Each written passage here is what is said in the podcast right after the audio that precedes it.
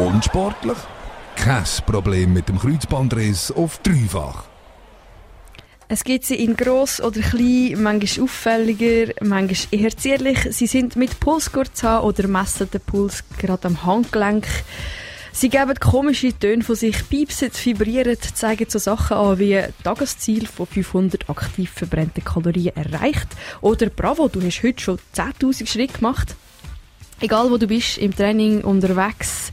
Sehr, sehr viele Leute äh, tragen Sportuhren, Fitbit, Armbänder, irgendwelche Aktivitätstracker, zählen ihre Schritte und halten das Ganze dann auch in einer App fest. Kurz, wir protokollieren mit diesen sogenannten Wearables eigentlich unseren gesamten Tagesablauf. Wieso immer mehr Leute ein Garmin, ein Sunto, ein Fitbit oder eine Polaruhr am Handgelenk tragen, liegt ja irgendwie auch ein bisschen auf der Hand. Ich meine, man hat jetzt eigene Bewegungsverhalten unter Kontrolle, kann sich vielleicht eher motivieren, etwas zu machen und sieht vielleicht auch sogar eine Leistungssteigerung.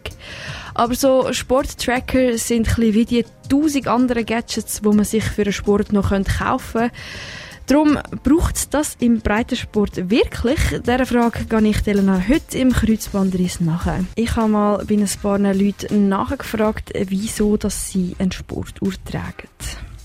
Also ich verwende einen Sporttracker, damit ich ein bisschen Kontrolle darüber habe, ähm, wie viele Kalorien ich verbrenne, wie viel ich zu mir nehme, was ich alles mache und damit ich es einfach so ein bisschen kompakt zusammen habe, ähm, dass ich weiß, was ich gemacht habe und es motiviert mich auch ein bisschen, wenn ich sehe, was ich alles gemacht habe und ähm, da funktioniere ich wie ein, ein kleines Kind. du bekommst eigentlich Badges, also Belohnungen ähm, wo dir zeigen, wenn du irgendwie fünf Tage in der Woche Sport gemacht hast, bekommst du ein kleines Badge.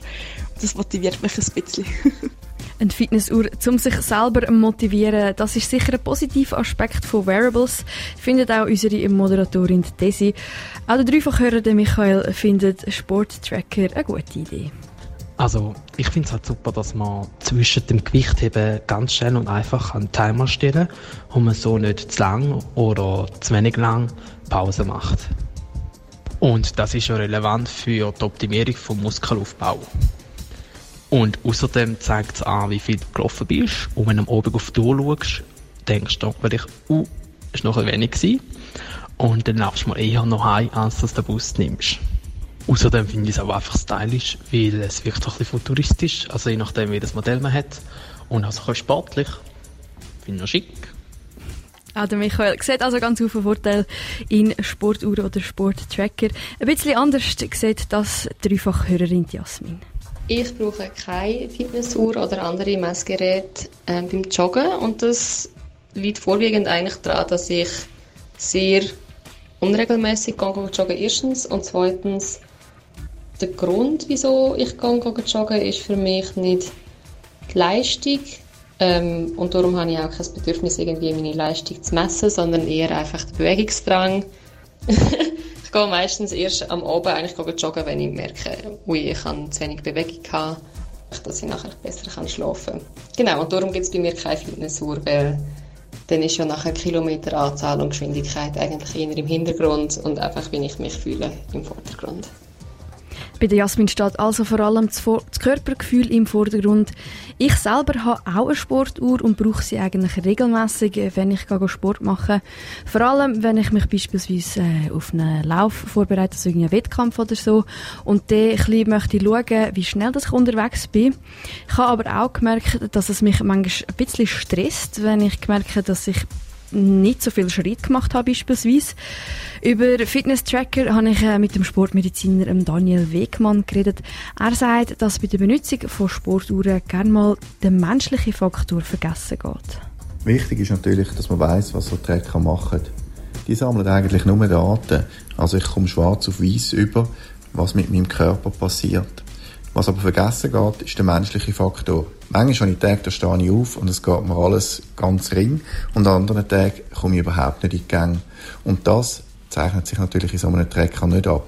Also das heißt, ich muss das richtige Training auch zum richtigen Zeitpunkt machen, sonst nützt das Ganze auch nichts.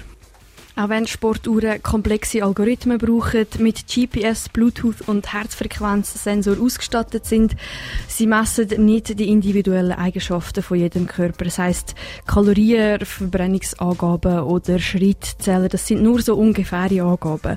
Darum eins schon mal vorweg, allzu fest sollte man sich vielleicht nicht auf die kleinen Datensammler an unserem Handgelenk verlassen.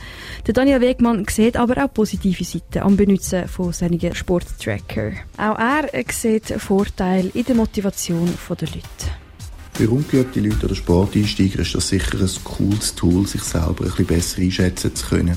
Ich muss aber auch ehrlicherweise sagen, nach ein paar Trainings weiß ich ziemlich genau, in welchem Herzfrequenzbereich ich mich bewege. Es kann mir aber auch helfen, aus der Komfortzone eben rauszukommen und mich ein bisschen zu pushen, an die Grenzen zu gehen. Nur so komme ich im Training weiter. Was auch noch ein Vorteil kann sein, ist, dass zum Teil Uhren auch Regenerationsbedarf ausrechnen. Also das heißt, wie viel Pause brauche ich nach dem Sport? Schlussendlich werde ich ja erst besser, wenn ich eine Pause mache nach dem Sport, respektive dann, wenn sich der Körper regeneriert. Auch wenn nicht alle Daten so genau können ähm, erfasst werden. Ein Vorteil sieht Daniel Wegmann, wenn äh, man die eigene Regenerationszeit besser kennt. Und Sporttracker, die sammeln ja allgemein enorm viele Daten. Aber bringt uns das eigentlich irgendetwas? Die Tracker sammeln relativ viele Daten. Die Frage ist immer, was man mit diesen Daten macht. Ich vergleiche das immer mit Fotos aus der Ferien. Ich kann digital wahnsinnig viele Fotos machen und die auf dem Kompi abspeichern und habe dort eigentlich einen digitalen Friedhof. Sinnvoll werden die Fotos erst, wenn ich ein kleines Album mache und ich dann auch regelmäßig wieder anschauen kann. Und gleich verhalten es sich mit den Daten vom Fitness-Tracker. Die nützen mir eigentlich nur etwas, wenn ich etwas daraus ziehen kann, respektive mein Training anpassen oder eben wirklich mein Training steuern. Beim Datensammeln ist es also eigentlich gleich wie beim Training selber. Die Regelmäßigkeit macht es aus. Und man muss die Daten dann auch miteinander vergleichen. Aber man muss sich auch bewusst sein, dass die Daten an grosse Firmen weitergegeben werden und dort verwendet werden. Und zum Schluss gibt der Sportmediziner noch ein allgemein Fazit. Wearables haben positive und negative Aspekte. Wichtig ist, wie man sie nutzt. Positiv ist sicher, wenn jemand nicht so trainiert ist und eine Hilfe braucht mit den Herzfrequenzen. Oder wenn jemand regelmäßig im Training ist und die braucht, um das Training zu steuern. Wichtig ist aber auch zu wissen, woher die Daten kommen. Das sind kollektiv und nicht individuell auf die Person abgeschnitten. Das heißt, ich muss auch im Training auf meinen Körper hören und muss Alarmsignal richtig deuten und nicht nur den Rohdaten von der Uhr glauben. Bevor du das nächste Mal also teures Geld für die neueste Sportuhr ausgibst, überlegst dir vielleicht, ob das Gadget wirklich brauchst oder ob nicht besser auf deinen eigenen Körper und dein Körpergefühl los ist und nicht besser mal das gute Geld für neue Sportschuhe ausgibst, anstatt für teure Gadgets, die es vielleicht gar nicht wirklich braucht. Dreifach Kick-Ass Radio.